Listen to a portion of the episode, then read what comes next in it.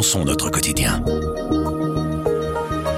Un sommet exceptionnel européen a eu lieu jeudi 9 février. Le président ukrainien Volodymyr Zelensky a été accueilli en superstar pour rencontrer les chefs d'État et de gouvernement européens. Et ce n'est que plus tard dans la soirée que les 27 ont repris leurs activités. Au menu de l'économie mais surtout de la migration, l'Europe souhaite reprendre le contrôle des flux migratoires. Je m'appelle Camille Petou et je suis avec Véronique Lamquin du Service Monde. Elle s'est rendue sur place et elle répond à nos questions.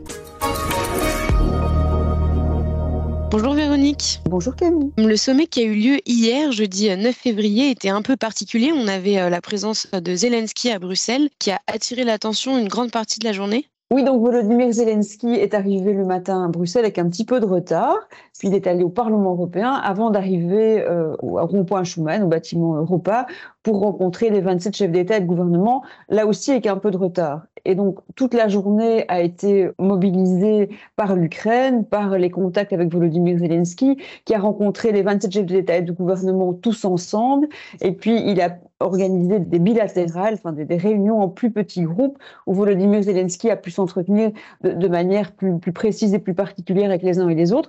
Donc en fait, euh, dès le matin et jusqu'à 18h30, tout le sommet extraordinaire a été consacré à l'Ukraine et au contact avec Volodymyr Zelensky. C'était une journée très particulière, inédite, historique et qui forcément a éclipsé beaucoup d'autres choses au sommet. Donc en soirée, euh, le sommet a continué. On a parlé de migration, on a entendu les termes de mur et de clôture. Est-ce que vous pouvez nous expliquer? Oui, donc en fait, le sommet qui a été convoqué euh, hier devait normalement parler d'économie et de migration énormément d'États sont de chefs d'État et de gouvernement sont arrivés à Bruxelles avec des demandes assez fortes en matière de migration. Alors ces demandes, elles sont très différentes parce que les réalités nationales sont très différentes. Une majorité de chefs d'État et de gouvernement partagent euh, l'idée qu'il y a pour l'instant des flux migratoires qui sont trop importants, faut quand même rappeler qu'on est loin des chiffres de 2015 et 2016 lorsqu'on avait euh, les réfugiés syriens qui fuyaient leur pays et qui trouvaient refuge en Europe. Mais malgré tout, de nombreux États font le constat que pour l'instant, les flux migratoires sont trop importants. Mais forcément, leur situation est très différente selon qu'on se trouve dans un pays qu'on appelle d'arrivée, comme peut l'être la Grèce, la Bulgarie, l'Italie, euh, où eux, bah, ils sont directement confrontés aux, entrées sur le territoire. Et puis, il y a des pays euh, comme la Belgique, les Pays-Bas et l'Autriche qui se disent victimes, entre guillemets, des mouvements secondaires. C'est-à-dire qu'il y a beaucoup de demandeurs d'asile qui, euh, une fois qu'ils sont entrés en, au sein de l'Union européenne via les pays que j'ai cités euh, à, l'instant, continuent leur route vers des pays comme, comme le nôtre, comme les Pays-Bas, etc. Et on se retrouve dans ces pays-là avec ce qu'il y ait quelque part une, saturation du réseau d'accueil, puisque dès l'instant où un demandeur euh, d'asile euh, est enregistré dans un pays, ce pays doit lui fournir une place dans un centre d'accueil. Et on voit effectivement en Belgique que ces centres sont saturés, ce qui fait que des hommes, des femmes et des enfants dorment à la rue. La situation est identique aux Pays-Bas et en Autriche. Donc, euh, vous l'avez dit, la, la, répartition de la charge migratoire est inégale. il a été demandé que l'on respecte les règles de Dublin. Quelles sont ces règles? Alors les règles de Dublin, pour faire très simple et pour euh, résumer très très fort quelque chose de compliqué, c'est l'idée que si euh, je suis un candidat réfugié qui vient par exemple d'un pays d'Afrique, j'arrive en Italie, je suis enregistré en Italie euh, avec ma demande, donc on prend mon identité, on entend mon histoire, on prend mes empreintes digitales. Si ensuite je décide de ne pas rester en Italie parce que je ne me sens pas la bienvenue et que j'arrive en France, en Belgique, aux Pays-Bas, en théorie, euh, je ne peux pas introduire une procédure euh, d'asile dans ces pays-là. La Belgique, si je suis en Belgique, doit me renvoyer en Italie. Euh, c'est ce qu'on appelle le règlement de, Dublin. en pratique, ça ne fonctionne absolument pas parce qu'il y a très très très peu de personnes qui sont transférées vers l'État d'origine et donc, les pays euh, comme la Belgique qui euh, recueillent les mouvements secondaires exigent que ce système, ces règles fonctionnent dans l'espoir de pouvoir, entre guillemets, transférer les gens euh, vers les pays où ils ont été initialement enregistrés. Et est-ce que l'Europe va donc construire des murs et installer des clôtures supplémentaires s'il y en a déjà pour freiner ce flux migratoire trop important? Résumer un petit peu ce qui s'est passé au sommet, c'est qu'il y a donc un constat que les flux migratoires sont trop importants. Et donc la réponse euh, qui être apportée de manière globale, elle est, elle est multiple, mais elle vise notamment à réduire les flux. Comment est-ce qu'on réduit les flux? C'est essayer de veiller qu'il y ait moins de départs d'une série de pays, mais aussi fermer les frontières.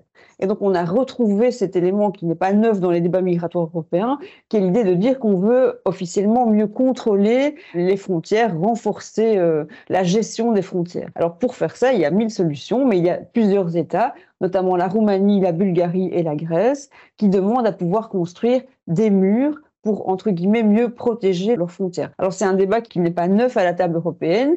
Jusqu'ici, il y a eu pas mal de réticences, non pas sur le fait de construire des murs, parce qu'il y a déjà des pays qui ont construit des murs, il y a déjà une série de, je pense qu'il y a déjà 2000 kilomètres de murs euh, en, en Europe, mais ici, une série d'États veulent que l'Union européenne finance ces murs.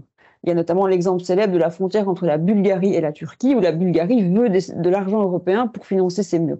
Cette nuit, au Conseil européen, il a été acté qu'on peut euh, utiliser des fonds européens pour euh, aider à renforcer les frontières, construire des infrastructures qui peuvent être des clôtures, qui peuvent être des murs, qui peuvent aussi être de la surveillance aérienne, des drones, qui peuvent être euh, des caméras, de la télésurveillance, etc. etc. Est-ce qu'il y a des pays particuliers ou des chefs d'État qui se sont euh, opposés à cette euh, décision? Dès l'instant où ça se trouve dans les conclusions, ça veut dire que personne ne s'y est opposé et que tout le monde l'a accepté. Ça ne veut pas dire que tout le monde est enthousiaste à cette idée-là, certainement pas. Pour ne citer qu'un exemple, à son arrivée euh, à Bruxelles, Xavier Bettel, le Premier ministre luxembourgeois, a fait part de son opposition de principe à cette idée des murs, en rappelant que c'est une solution qui avait montré euh, toutes ses limites, notamment à la frontière entre les États-Unis et le Mexique, et en ayant cette phrase euh, qui disait que en Europe, c'est plutôt détruire des murs et les abattre que les construire qu'on veut faire. Mais le Xavier Bettel, c'est sa position politique. Il ne s'est pas opposé formellement à cela. Et donc, il est bel et bien prévu dans les conclusions du Conseil européen que la Commission européenne va euh, mener des projets de protection des frontières, notamment des infrastructures. Et pour terminer, on sait que la Belgique euh, connaît un chaos migratoire euh, depuis assez longtemps. Est-ce qu'on peut attendre de ce sommet qu'il apporte des solutions ou des améliorations à cette situation pour nous à Bruxelles? Alexander De Croo et d'ailleurs Mark Rutte, le Premier ministre néerlandais, sont arrivés au Conseil européen en disant nous, on veut que les règles de Dublin soient appliquées, on vient d'en parler. Alors effectivement, il est prévu dans les conclusions qu'on va travailler là-dessus, mais ce n'est pas une solution immédiate forcément. Il faut peut-être aussi préciser qu'en Belgique, on n'est pas le pays qui accueille le plus de candidats réfugiés pour l'instant, certainement pas par tête d'habitants ni en, en, chiffre absolu. En fait, le problème de la Belgique, c'est effectivement un problème de place d'accueil que la première solution serait peut-être de renforcer les places d'accueil tout en plaidant à la table européenne pour une série d'autres solutions. Mais la réponse immédiate au problème de la crise de l'accueil, c'est créer des places. Merci beaucoup Véronique. Merci Camille.